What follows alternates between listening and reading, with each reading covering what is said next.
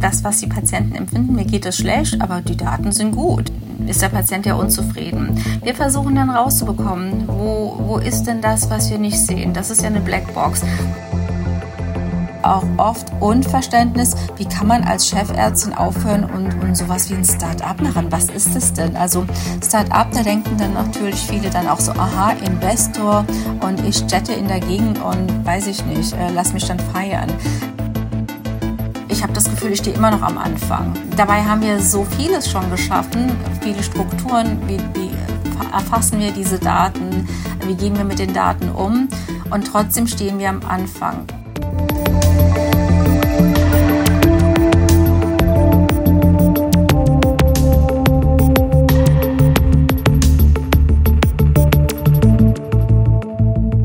Hallo und herzlich willkommen zu Dick Deep. Wenn man krank ist, geht man zum Arzt. Und wenn man Glück hat, hat man einen guten Arzt mit viel Erfahrung vor sich, der die richtigen Dinge fragt, der aber auch die richtigen Daten für sich hat, um eine Entscheidung zu treffen. Das ist aber nicht immer so. Und wir haben heute eine Gästin bei uns im Podcast, die promovierte Fachärztin für Kardiologie und innere Medizin ist.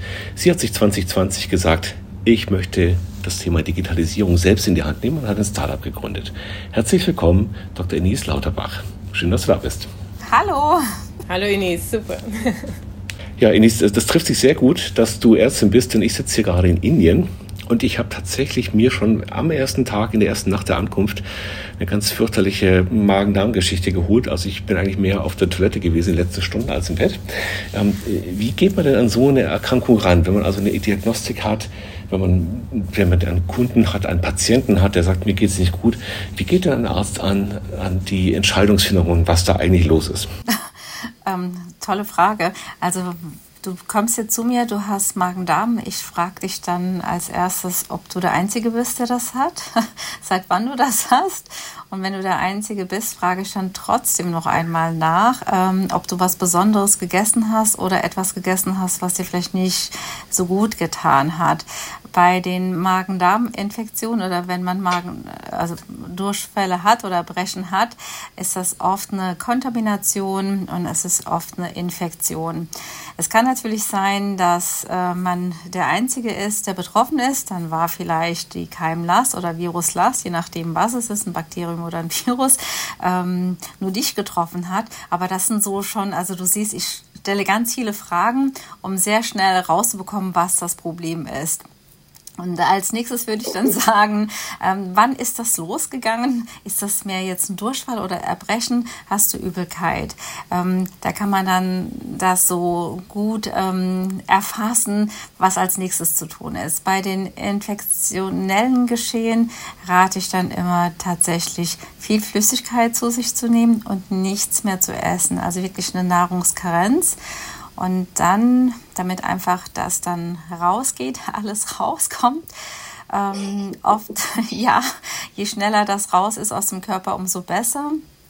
Und danach frage ich tatsächlich dann, wie die Beschaffenheit ist, wie das Erbrochene aussieht. So, so in okay. die Details. Ich glaube, wir müssen mal unterbrechen. das ist halt, wie, wie mache ich auch eine gute KI? Ähm, ich will ganz viele Dinge genau. und ähm, die verarbeite ich auch.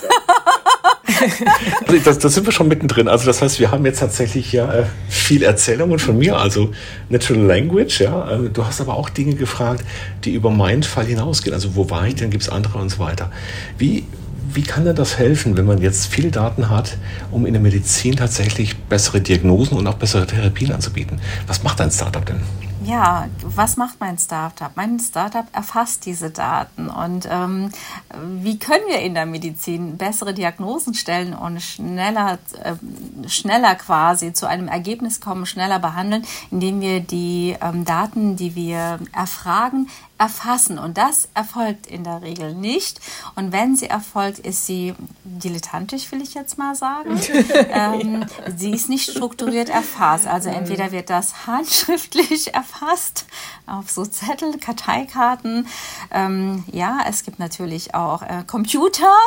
Ja, hallo, guten Tag. Ähm, wir sind 2023 unterwegs und nutzen Computer.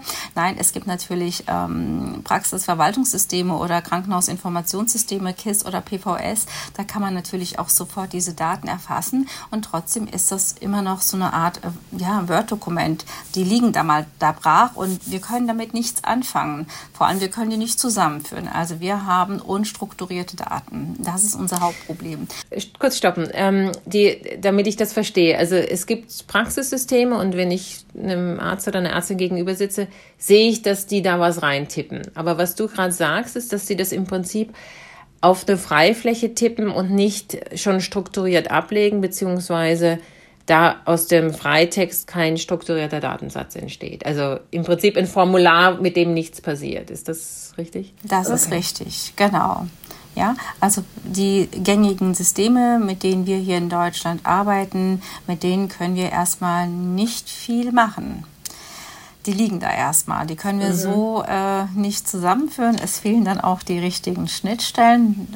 Und ähm, das arbeite jetzt nicht ich, das ist jetzt nicht das, was ich quasi ähm, äh, ja, umsetzen will. Das machen schon ganz viele. Das ist ja ein, ein EU-weites Problem, ein deutschlandweites Problem. Wir, wir, es gibt standardisierte ähm, Schnittstellen. Das ist zum Beispiel ähm, Fire, die Fire 7. Ähm, und die soll aber eingeführt werden. Das hören wir seit Jahren. Wenn wir Glück haben, könnte das demnächst wirklich starten. Da gibt es ähm, eine ganz große Arbeitsgemeinschaft, da gibt es ähm, sehr engagierte Leute, die diese Schnittstellen ähm, einführen wollen, damit wir diese naja, losen Daten besser zusammenführen können. So liegen die erstmal brach da, kreuz und quer. Okay. Und eure Startup, deine Startup macht jetzt was? Wir erfassen quasi von Patienten mit Herzschwäche strukturiert die Daten, also Patienten, die diese Erkrankung haben. Wenn die, wenn die quasi, das machen wir natürlich als Forschung, wenn die dann kommen und sagen, ja, wir wollen hier diese Applikation nutzen und wir wollen auch mit unseren Daten helfen, hier ein besseres Verständnis für die Erkrankung und vor allem für eine schnelle Diagnosestellung und für eine bessere Behandlung wir, wir sind da offen und bereit. Was machen wir dann? Wir erfassen tatsächlich dann, ähm, wann hat die Erkrankung angefangen? Hm, wann ist es überhaupt erstmalig aufgefallen, dass da vielleicht, also auch dieses Subjektive, dass da was nicht mhm. stimmen könnte. Mhm. Dann natürlich die einzelnen medizinischen Records. Ähm, was ist das für eine genaue Ursache dieser Erkrankung? Also im Prinzip den Dialog, den du gerade mit Christoph hattest, aber jetzt gibt es ein Interface, das sozusagen die Dateneingabe für die Ärzte erleichtert. Mit Geschlecht und Körpergewicht und Größe. Mhm. Und dann kommen noch die Biovitaldaten. Das ist quasi so eine Art Basisgrundstock. Die wird dann auch immer wieder regelmäßig dann erfasst. Ist das immer noch so? Machen wir alle drei Monate. Nach einer Weile kann man das auch sechs Monate machen. Und zudem kommen dann die täglichen ähm, quasi Datenerfassungen. Das sind die Vitalparameter. Die fragen wir dann quasi mehrmals am Tag ab. Und ähm, sowas wie die Herzfunktion oder ähm, äh, quasi der Puls, den erfassen wir kontinuierlich, sowohl als Stichprobe, aber auch quasi dauerhaft, um einfach zu gucken, was passiert denn da, vor allem bei Aktivität. Haben die Leute dann, müssen die dann ein Fitbit haben oder irgendeinen Smart Meter oder? Mhm ist nicht so gut in der Erfassung. Vor allem die Patienten kommen auch selber nicht immer an ihre Daten. Google hat es ja aufgekauft. Mm, sehr vernünftig ist quasi tatsächlich die Apple Watch.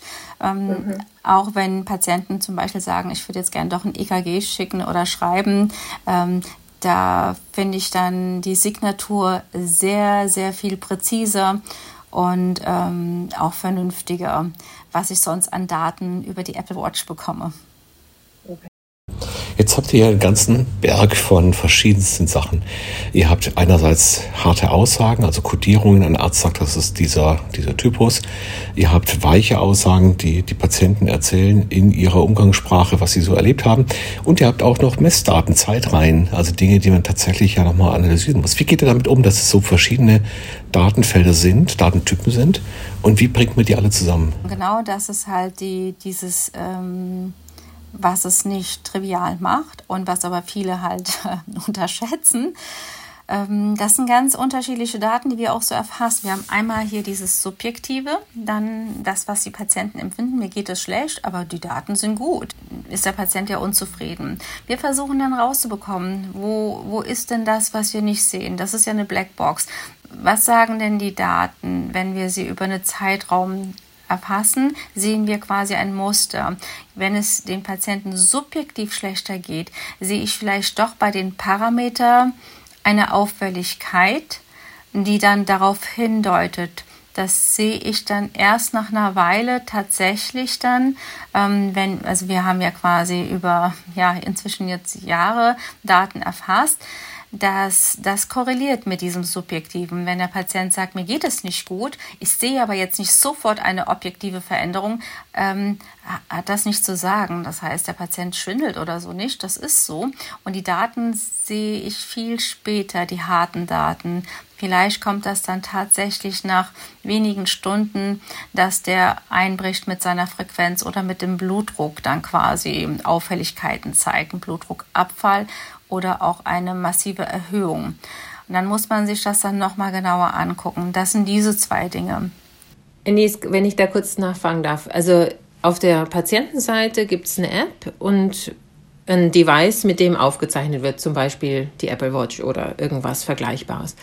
Auf der Ärzteseite gibt es da Hilfe, die Daten auszuwerten? Habt ihr da Dashboards oder diese Analysen, ob Auffälligkeiten sind? Sind die Zeitreihen, Daten, die man für eine Person sieht oder auch eine Person im Vergleich zu anderen Personen? Wie muss ich mir das vorstellen auf der Ärzteseite? Also weil wir eine kleine Gruppe sind, auf der Ärzteseite sind das quasi wenige Leute, die das sich angucken. Wir vergleichen aktuell dann ähm, Patient zu Patient über einen Zeitraum. Mhm.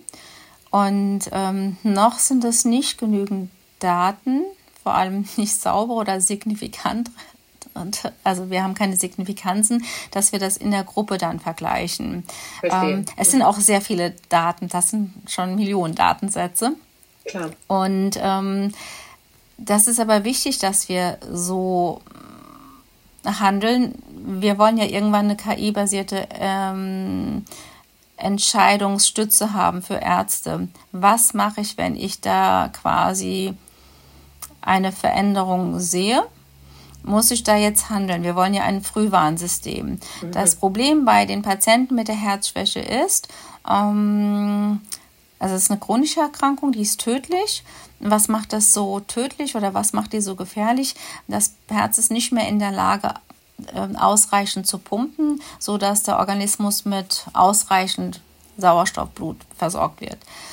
Und ähm, wenn das Herz also immer schwächer pumpt, habe ich quasi ganz bestimmte Symptome wie Müdigkeit, Atemnot. Ich bin nicht mehr in der Lage, wirklich ähm, meine normale Arbeit zu erledigen. Also schon allein ähm, aufzustehen, vom Platz auf die Toilette zu gehen, ist schon für die fast wie so ein Marathon.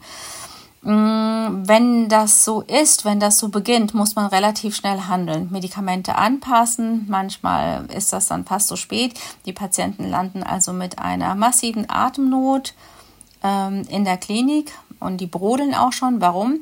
Weil das Blut, das staut sich zurück, das landet quasi auch alles in der, in der Lunge. Das heißt, sie ersticken quasi in ihrem eigenen Blut, in ihrem eigenen Wasser, müssen dann oft dialysiert werden, auch oft beatmet werden.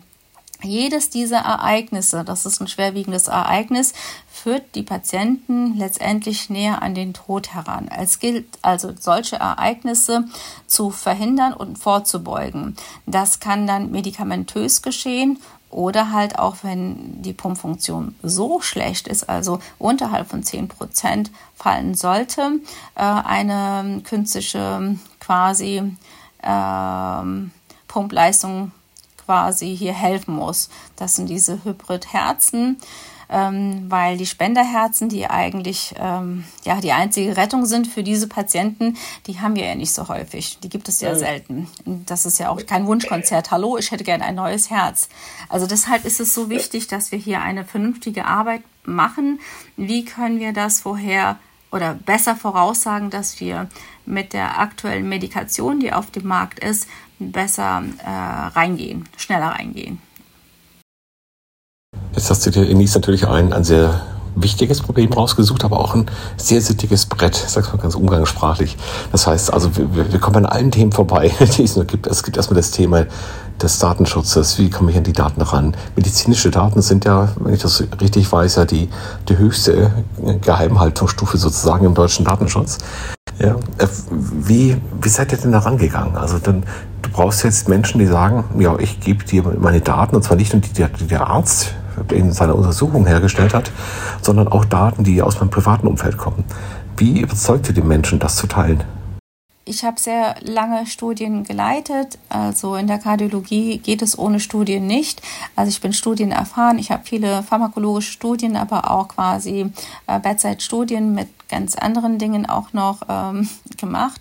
Ich bin da sehr offen in der Kommunikation. Ich spreche darüber mit den Patienten. Meine Patienten sind sehr gut aufgeklärt ähm, über ihre Erkrankungen. Sie wissen ganz genau, was auf sie zukommen wird. Mit, mit also bis hin zum Tod. Das macht ihnen aber keine Angst. Ich habe auch keine Angst, über diese Sachen zu sprechen, ganz offen über den Tod zu kommunizieren. Und sie werden aber nicht nur über dieses Schreckliche informiert. Ähm, ich versuche Hoffnung zu machen und zeige, wie gut die Forschung ist, wie gut wir pharmakologisch inzwischen, muss man auch sagen, die Sterblichkeiten sind ähm, zurückgegangen, in, schon allein in den letzten drei Jahren aufgrund tatsächlich besserer Medikamente, die per Zufall so entdeckt wurden. Das ist nochmal ein anderes Thema. Ähm, wir müssen hier ganz offen kommunizieren. Und bei dieser Kommunikation spreche ich oft über Studien ähm, spreche ich auch oft über die Machbarkeit. Was können wir machen? Also die Patienten brauchen oft einen Defibrillator. Hier gibt es verschiedene ähm, Möglichkeiten. Ähm, auch hier gibt es viele Studien. Also ich habe viele Defibrillatorenstudien mitgemacht oder andere Resynchronisationsstudien. Das ist dann nochmal ein, eine Möglichkeit, mit einem Device das Herz um, anzustupsen, damit es ähm, quasi gleichmäßiger schlägt und die Pumpfunktion verbessert. Das kennen ja meine Patienten hier. Die meisten Patienten habe ich ja natürlich auch aus dem mir bekannten Umfeld ähm, äh, heraus akquirieren können. Da ist ja Vertrauen da. Das sind Patienten, die schon mal an, naja, ich sag mal, äh, auf der Schippe standen, Transplant gelistet waren, die wir wieder auch runternehmen konnten. Das heißt, einmal gelistet heißt auch nicht immer, dass man auf dieser Liste bleibt. Sobald die sich bessern, kann man Patienten wieder runter von den Transplantlisten holen. Also da ist hier viel Kommunikation und Offenheit da und dass wir quasi diese Daten, die wir haben, für Forschung ähm, benutzen, wie auch in den sonstigen Studien, und wir eine Vorhersagbarkeit für ihre Erkrankung ähm, ja, äh, berechnen wollen, analysieren wollen. Da sprichst du was ganz Wichtiges an, Enis. Bevor wir auf die Berechnung gehen, wollte ich gerade den Punkt nochmal wiederholen. Also was ich da raushöre, ist, sind zwei Sachen, dass du sagst, es ist Vertrauen da, es muss Vertrauen da sein, dass mit den Daten was Gutes gemacht wird, ja. Aber auch, dass sozusagen in dem Kontext, in dem du die Daten erhebst, die Daten auch verwendet werden. Du verkaufst dir jetzt nicht an die nächste Pharmafirma, sondern nutzt es für die Behandlung. Und ähm, ich habe oft den Eindruck, dass wir bei den Datenschutzthemen gegen die Wand fahren, wenn wir nicht Daten im Kontext betrachten, sondern über die, versuchen, die Datennutzung allgemein zu regeln, über den Kontext ist hinweg. Ist das auch dein Eindruck? Genau, also es wird alles so ein bisschen verwischt und ähm, das spüren die Patienten. Also vor allem, sie Patienten wollen ganz genau wirklich wissen, was mit ihren Daten geschieht. Mhm wenn die da informiert sind. Auch wenn es zum Beispiel, wenn jemand sagen würde, ja, ich kann Ihnen nicht so genau sagen, aber wir werden forschen mit all Ihren Daten, mit all Ihren Gesundheitsdaten, auch mit Ihren ähm, Vitalparametern. Ähm, da kommen auch manchmal Fragen, die sagen dann auch so, geht das auch an die Pharma? Ja, auch anonymisiert an die Pharma. Es gibt Patienten, die sagen dann, okay, ich habe kein Problem damit, können Sie machen. Es gibt aber auch Patienten, die sagen, das möchte ich nicht. Ich will nicht, dass das verkauft wird oder dass das ein mhm. Gut ist. Also da sind die Patienten viel kritischer. Wir fragen aber meistens nicht. Auch in diesen Debatten, diesen Datenschutzdebatten, die wir im Moment haben, da werden die Patienten gar nicht gehört. Also wie weit sind die mhm. überhaupt in ihrem Verständnis? Ähm, und was wollen die denn? Wie ist denn das Verständnis von deinen Mitärztinnen und Mitärzten? Es ist ja eher ungewöhnlich, dass du rausgegangen bist aus der klassischen Medizinerkarriere, ich sag's mal so, und jetzt äh, in den Startup abgebogen bist, mal ganz bewusst provokativ. Ähm, wie, wie fanden die das und wie, wie läuft die Zusammenarbeit mit denen, die jetzt die noch ganz klassisch im klinischen Alltag unterwegs sind? Ah, das, die waren unterschiedlich. Also es gab Patienten, also Patienten, sage ich, Kollegen, die fanden das gut, interessant, ähm, vielleicht befremdlich, aber hatten jetzt ähm, keine großen Vorurteile. Sie sagten ja, du bist, du gehst ja sowieso andere Wege immer auch anders. Du gehst ja auch an die Patienten anders dran. Also ich denke schon, dass ich auch mit Patienten anders umgehe. Ähm, wohlwollend auch. Ähm, ja, gerne Kooperation. Wir schicken dir gerne Patienten dann auch. Ähm, aber auch andere, die ja die spinnt doch verrückt. Ähm, also ist auch Anfeindungen. Hat sie jetzt da versagt? Warum ist sie aus der Klinik raus?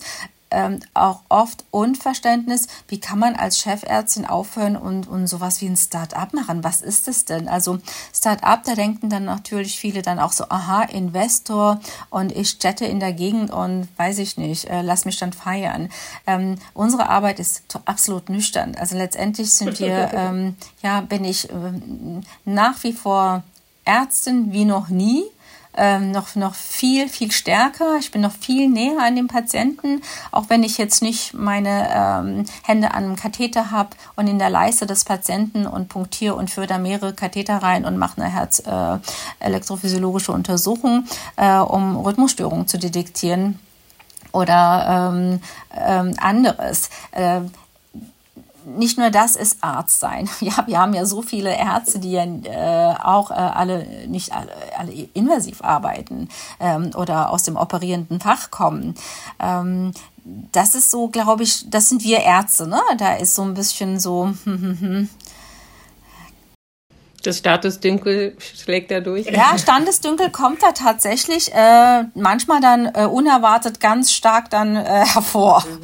Ja, ähm, ja. aber das, das muss man aushalten können.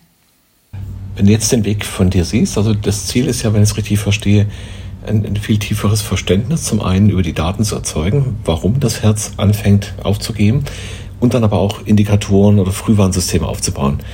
Ähm, das hört sich jetzt ja nicht nach einem 100-Meter-Sprint an, sondern eher nach einem längeren Weg. Wie lang ist er denn und, und wo steht der heute? Was würdest du sagen nach drei Jahren? Ja, das, da habe ich tatsächlich ähm, das Ganze doch etwas, äh, ja, nicht auf die leichte Schulter genommen, aber das, das wird ein Mammutprojekt. Also ich war mir sicher, okay, wir werden sicher so zwei, drei Jahre vielleicht brauchen. Die haben wir jetzt auch. Und ich habe das Gefühl, ich stehe immer noch am Anfang. Dabei haben wir so vieles schon geschaffen, viele Strukturen, wie, wie erfassen wir diese Daten, wie gehen wir mit den Daten um. Und trotzdem stehen wir am Anfang ich denke, bis wir ein System haben, das KI-basiert ähm, Entscheidungen treffen kann oder sogar Ärzten als Tool in, der, in die Hand gegeben werden kann, ähm, dass es quasi Entscheidungen mittreffen kann oder erleichtern kann bei vielleicht unerfahrenen Kollegen oder Nicht-Kardiologen, davon sind wir noch weit entfernt. Das muss man einfach sagen. Ähm, ich habe äh, quasi kein Team von, naja, ChatGPT hinter mir mit ähm, Tausenden von Menschen. Auch äh, die Gelder habe ich nicht. Das ist auch das, was von äh, anderen ähm, quasi nicht richtig eingeschätzt wird. Oft wird geglaubt, ah ja, das stricke ich ganz schnell. Also es gibt sogar Leute, die glauben, in 24 Stunden hat man eine App und in einer Woche läuft da so eine KI-basierte App. Also das, das, ich glaube, die haben einfach gar keine Vorstellung. Also wir äh, annotieren ja jeden Datensatz alleine. Also das, das geht ja nicht automatisch. Das wird dann irgendwann, wenn eine KI funktioniert, dann ähm, maschinell möglich sein. Äh, aber wir füttern ja noch die Systeme. Wir sind ganz am Anfang und ich muss jeden Datensatz ähm, anschauen vor allem wenn wir äh, Vitalparameter haben, ein EKG zum Beispiel. Gibt es denn dort Kooperationen? Also wenn ich so nach Amerika rüberschaue, dann ist da teilweise ein offenerer Umgang mit, mit medizinischen Daten. Die Mayo Klinik zum Beispiel ist ja so ein, wird immer wieder zitiert, ähm, um Daten im großen Stil auszuwerten. Wäre es denn denkbar zu sagen, nur gut, die EKGs, da, da ist jemand anderes mit dabei und wir arbeiten mal zusammen? Ist sowas üblich in der Medizin? Ich frage mal ganz vorsichtig. Naja, wenn Sie die großen Studien anschauen, die Pharmastudien, ist das üblich. Man hat dann ja verschiedene äh, Sites, also verschiedene Kliniken. Ähm, dann wird ja alles gepoolt. Aber da ist natürlich ein Pharmaunternehmen mit viel Geldern. Die Kliniken bekommen eine Aufwandsentschädigung. Pro Patient wird das gut vergütet. Das sind Drittmittel natürlich, äh, Einnahmen für die Kliniken, die das natürlich auch brauchen für ihr Personal etc. Das kann ich nicht anbieten. Deshalb bekomme ich natürlich, ähm, naja, nicht von allen Daten, weil dann heißt es ja, was kriege ich denn dafür? Ja, Reputation. ja, ähm, das äh, ist nicht so sexy. Ähm, wir, wir, wir sagen ja auch oft, das ist ja Prävention, was wir betreiben, also präventiv der Ansatz, damit quasi eine, keine Dekompensation entsteht und die Patienten quasi dann nicht dann ähm, intensivpflichtig werden. Und bei der Prävention ist es oft so, dass es dann noch viel unsexier. Mhm. Ja, also es ist noch, es ist ja, es ist ja viel spannender oder praktischer für die Kliniken. Aha, der kann nicht mehr, stecke Schläuche rein, kommt auf die Intensivstation, beatme ich, dialysiere ich, gibt's auch Geld. Ähm, naja, ähm, vielleicht geht das Ganze auch gut. Da hat der Patient ja auch Glück gehabt, äh, überlebt er. Das ist ja viel nüchterner. Also diese, diese Medizinökonomisierung, die ist da nicht so romantisch wie ich, die dann wirklich hingeht und sagt, ich will jetzt verstehen, was da passiert. Wo ist die Blackbox? Warum sehen wir das nicht? Wenn der Patient dekompensiert und warum dekompensiert er überhaupt. Ähm, der Krankheitsverlauf ist ja bei jedem unterschiedlich und die Phasen sind unterschiedlich. Ähm, das heißt, wir haben da nicht diese Mentalität der Amerikaner, Dort äh, weiß ich auch, mein Mann war äh, zwei Jahre in Boston, Brigham Wim Howard, ähm, viel kooperativer. Auch äh, konkurrierende Labore oder Arbeitsgruppen ähm, teilen eher mal ihre Erfahrungen, ähm, auch mal Daten, wenn es sein muss, wenn Daten gebraucht werden, die der andere vielleicht nicht erfasst hat, sowieso die ganzen Gerätschaften. Ähm, das ist so eine wohlwollende Kooperation dann oder Kollaboration. Die haben wir hier nicht, die habe ich nicht. Ähm, am Anfang ähm, ja, dachte ich noch so, ja, vielleicht ähm, zieht das, vielleicht kann ich dann Jungforscher mh, mm, damit anlocken. Das ist ja eine Art Forschung, die ja eher neu ist. So, so forscht man ja bisher nicht. Aber pff, ja, äh, das ist zu schwierig, zu kompliziert, zu langwierig, was ich mache. Hm, es passt nicht ins Raster. Ja, da wünsche ich auf jeden Fall, dass das in Deutschland auch die, die Kultur sich so langsam verändert. Ähm, wenn du deine Arbeit vorher und heute mal vergleichst, was macht dir am, am Startup-Leben mehr Spaß als vorher und wo, wo tut es auch mehr weh? mehr weh tut es, dass man eher dann so ein einsamer Läufer ist. Das kenne ich aus meinen äh, Läuferzeiten. Ich bin früher viel Marathon gelaufen, viele Langstreckenläufe. Ähm, das kann gut sein, das kann schön sein, aber es ist ähm, nicht immer gut. Ähm, mir fehlt tatsächlich so ein bisschen dieser Austausch, mm, dieses Miteinander, dieses, diese Gruppendynamik auch, ähm, weil wenn man alleine an einer Sache arbeitet, und wir sind ja wirklich eine äh, kleine Gruppe, wir arbeiten ja alleine, sieht man äh, Fehler wahrscheinlich nicht oder bekommt auch keinen frischen Input. Der Austausch fehlt mir so. Ähm, natürlich will ich ja quasi nicht nur eine digitale Medizin, ich bin ja fest davon überzeugt, dass wir hybride Formen brauchen. Also das Analoge und das Digitale sollen komplementär arbeiten. Ähm, ich weiß, dass viele Leute sagen, ja, wenn die KI kommt, brauchen wir keine Ärzte mehr, keine Pfleger mehr, niemand mehr. Das machen dann tolle Roboter. Mm, okay, alle können bitte gerne weiter träumen. Ich glaube, ohne uns Menschen wird das nicht laufen. Wir sollten aber gute ähm, Tools entwickeln, digitale Möglichkeiten. Technische machen wir ja schon lange. Also in der Kardiologie arbeiten wir ja mit Hightech. Wir haben wirklich eine Technologie, die atemberaubend ist. Wir sollten auch mit der Digitalisierung diese atemberaubende Möglichkeiten ausschöpfen. Also versuche ich Brücken äh, zu verbinden. Ähm, ich kann mir gut vorstellen, dass ich jetzt dann noch mehr in die Praxis wieder reingehen werde. Ähm, diese Brücke zwischen analog und digital, ähm, ja, zu implementieren auch. Also diesen Übergang erleichtern für alle ähm, dass es selbstverständlich sein wird, äh, digitale Möglichkeiten, aber auch KI-basierte Anwendungen zu nutzen ähm, und dass sie akzeptiert vor allem sind. Ich möchte aber auch den Leuten diesen Zahn ziehen, dass das so ein Roboter ist, so eine eigenständige Geschichte ist, weil eine KI entwickeln Menschen und nicht irgendwelche, weiß ich nicht, Fabelgestalten. Das kommt nicht irgendwie aus dem, ja, äh, so aus der Luft. Es ist interessant, was du da sagst. Wir reden ja oft darüber, auch Data Science oder KI-Entwicklung ist ein Teamsport. Wie sieht denn dein Team aus? Hast du da äh, Data Scientists oder StatistikerInnen oder Ne, also ich könnte mir vorstellen, dass um die interessanten Ergebnisse aus den Daten zu ziehen, du eben beides brauchst. Das medizinische Wissen und diejenigen, die mit den Daten umgehen können. Wir haben bis vor einem halben Jahr einen Data Analyst gehabt. Der hat sich jetzt ähm, nochmal aber anderweitig äh, orientiert. Der kommt aus der Mathematik und Volkswirtschaftslehre. Also ist immer sehr spannend. Ähm, für ihn war das ein schöner äh, Einblick. Ähm, für uns war das auch wirklich dann mal ähm, die andere Sichtweise.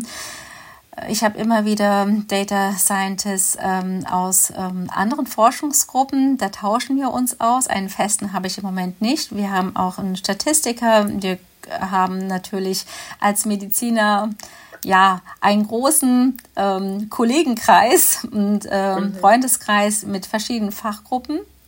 Und dann sind wir natürlich drei Ärzte und wir haben auch Psychologen.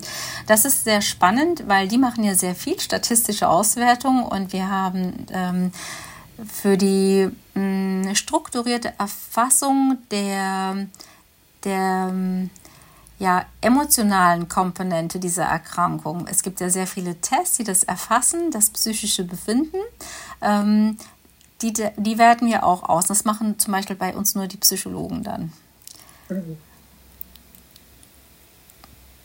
Ein, ein kleines Team von, ja, ich würde mal sagen, wir sind fünf, fünf Leute. Das ist, das ist wirklich klein.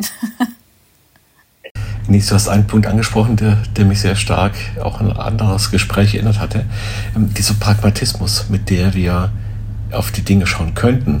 Also nicht die Aufregung, was macht denn der, der Algorithmus hier, sondern einfach zu sagen, ja, das sind neue Tools. Wir nutzen ganz selbstverständlich auch, auch im OP zum Beispiel ganz andere Untersuchungsmethoden oder, Unterstützungsmethoden in der Behandlung.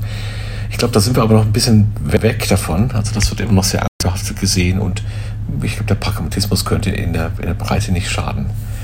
Ja, exakt. Also wirklich sehr schön auf den Punkt gebracht. Das ist, das ist so mein nächstes Ziel, dass äh, ich, ich merke halt, dass es noch nicht das ist noch nicht da bei den, bei den Menschen, sowohl bei den Kollegen und auch natürlich nicht bei allen Patienten. Wobei ich sagen muss, Patienten sind viel offener, die sind direkt betroffen, da geht es um etwas, da geht es um ihr Leben, da geht es einfach um ihr Herz, das vielleicht in der nächsten Sekunde auch aufhören könnte zu schlagen.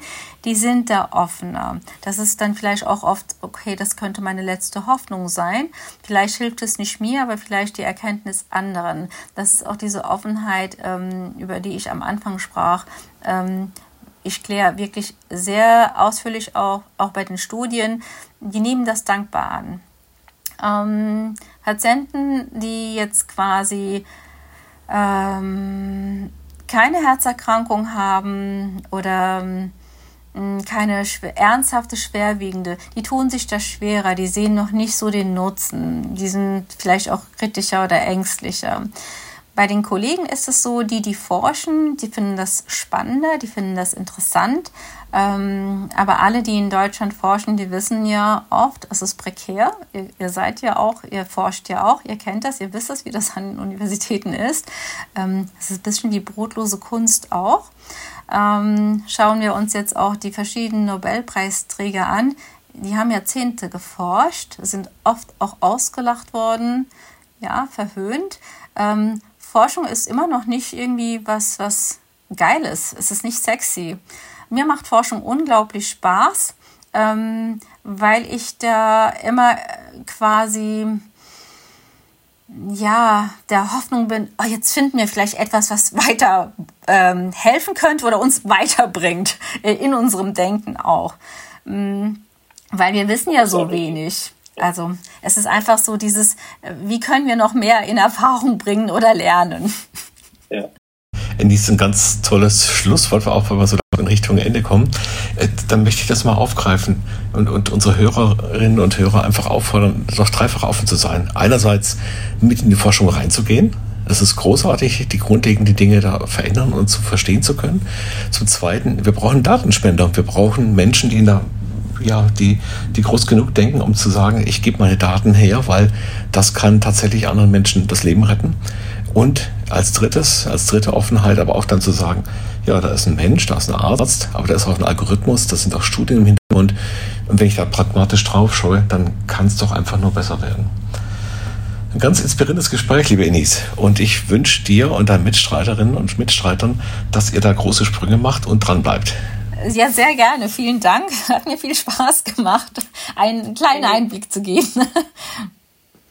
Danke auch von meiner Seite und ich werde hier unsere Studis motivieren, dass sie vielleicht bei euch mal zum Praktikum vorbeikommen. Oh ja, das wäre großartig. Dankeschön, liebe Frauke.